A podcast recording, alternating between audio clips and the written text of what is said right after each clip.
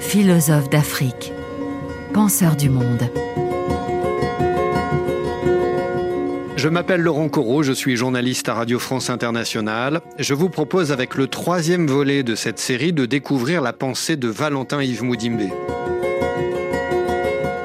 Le travail de Moudimbe déconstruit le regard de l'Occident sur l'Afrique et montre comment ce regard a accompagné et servi la colonisation.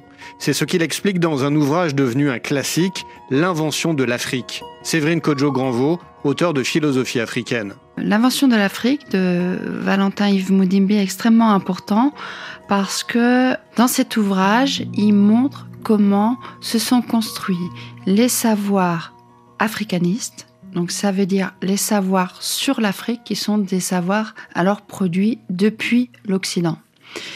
Et il montre comment ces savoirs-là sont liés à une approche coloniale de l'Afrique parce qu'ils sont produits à une période où les savants, les ethnologues, les anthropologues sont aussi des agents coloniaux.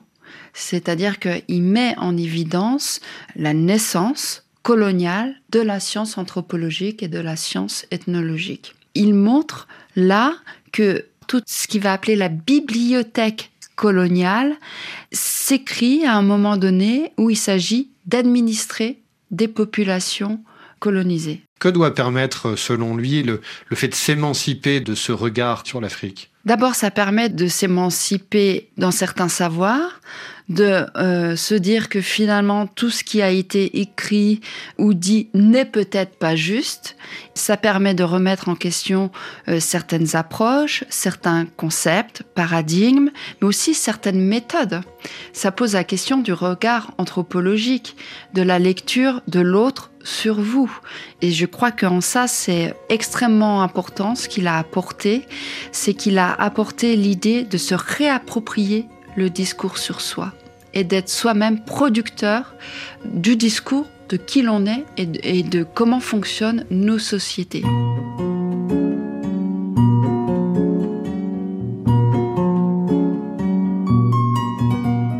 Le processus qui permet pendant la période coloniale de nier ou de ruiner l'altérité africaine passe par deux opérations, la réduction puis la conversion. Les explications de Kasereka Kavoyerei, professeur à l'Université d'Ottawa.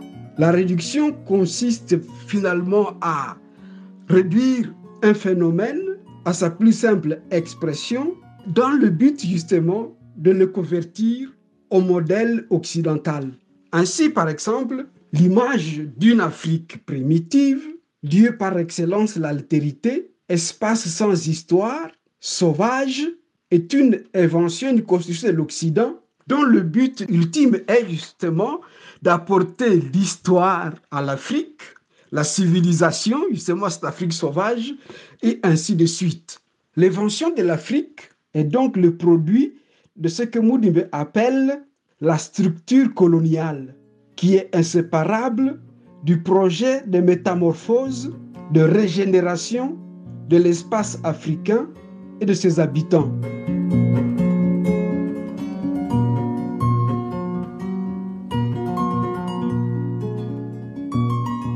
Ce regard de l'Occident a été construit au fil des récits de voyageurs, d'explorateurs, de commerçants, d'administrateurs. Ils forment ensemble ce que Moudimbe appelle la bibliothèque coloniale. Kasereka Kavoyerei. Cette bibliothèque coloniale ne consistait pas tant à conserver des récits, des coutumes ou des savoirs passés ou présents comme ayant en soi une qualité particulière inscrite dans une histoire donnée, en l'occurrence africaine, mais à rassembler ces choses et à les fondre dans un arrière-fond primitif qu'un nouvel univers, évidemment le colonial, et une nouvelle cosmologie, la conversion, peuvent traduire et transformer en une modernité avancée. Parce que la bibliothèque coloniale, justement, est une production, je ne sais pas, on peut dire, de savoir, de connaissances à destination de l'Occident, de l'Europe, de l'administration coloniale, pour lui permettre de coloniser et de transformer ou de convertir justement l'Afrique et les Africains.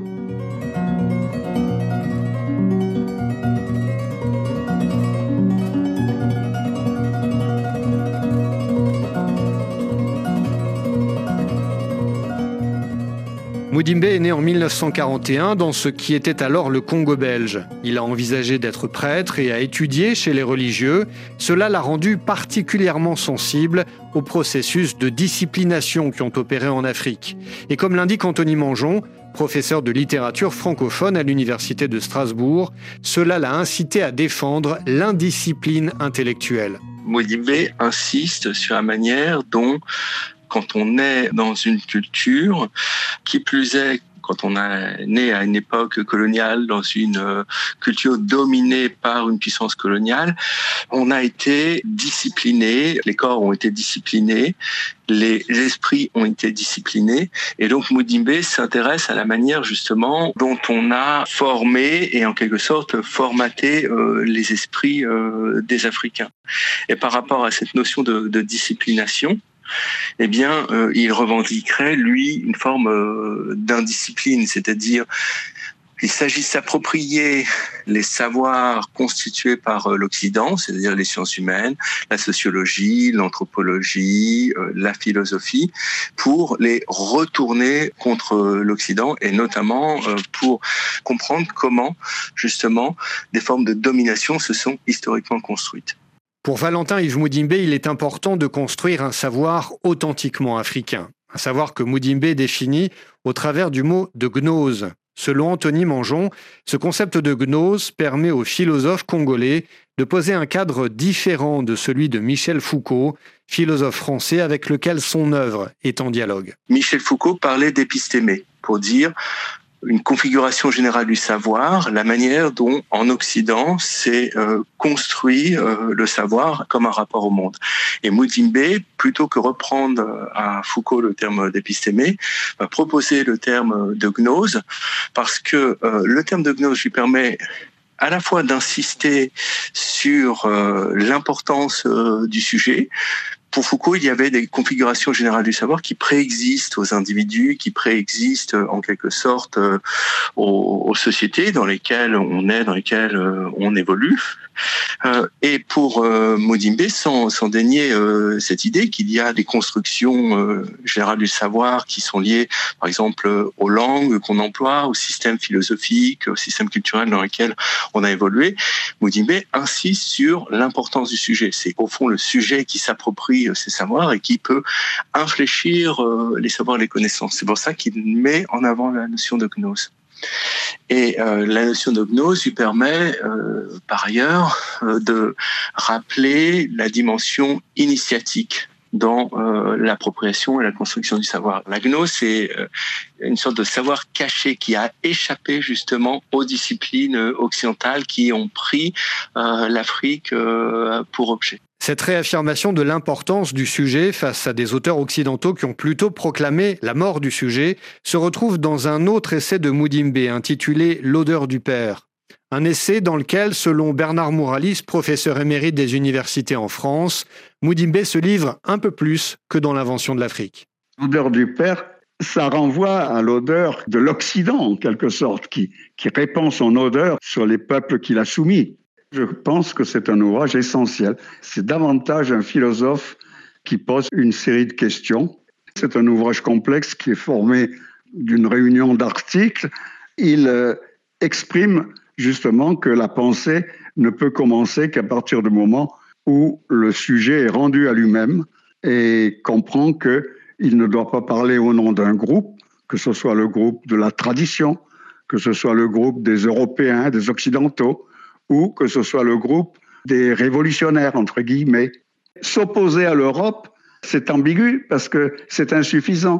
C'est quand même, d'une certaine façon, être prisonnier de l'Europe, du regard européen, du discours européen. Il faut trouver autre chose, il faut être soi-même. C'est ça, je crois, le grand objectif de Boudimbe.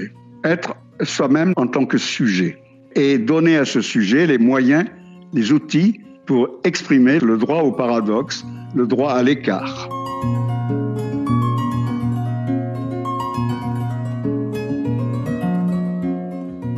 L'œuvre de Moudimbe est également littéraire. Elle comprend des poèmes et des romans comme Le Bel Immonde ou L'écart, Kasereka Kavoirei. Je peux en fait dire que l'œuvre de fiction de Moudimbe ou le travail littéraire de Moudimbe est en étroite relation avec les essais, qui sont aussi le produit d'un travail sur la langue. Par exemple, si on lit l'honneur du Père et l'autre face du royaume, on se dit, mais ce sont vraiment des essais très bien écrits avec euh, un travail très sérieux sur la langue. Mais ici, je vais surtout mettre l'accent sur le fait que les sujets qui sont analysés, systématisés justement dans les essais sont les mêmes qui sont travaillés dans la fiction, évidemment avec les modalités propres à la fiction. Même si par ailleurs, on peut trouver de courts essais dans les romans eux-mêmes. Courts essais sur le marxisme, court essai où il se met à analyser le discours thomiste, ça c'est dans le, entre les eaux. Certains critiques montrent que les romans vont parfois plus loin que les essais. Toutes les contradictions sont là, présentes dans les romans. Et même curieusement, si on va du côté de la poésie, on trouvera parfois les mêmes problématiques. Philosophe d'Afrique, penseur du monde, c'était le troisième volet de cette série, un volet réalisé par Michael Goncalves. Dans le prochain épisode, nous nous plongeons dans les textes de Souleymane Bachir Diagne.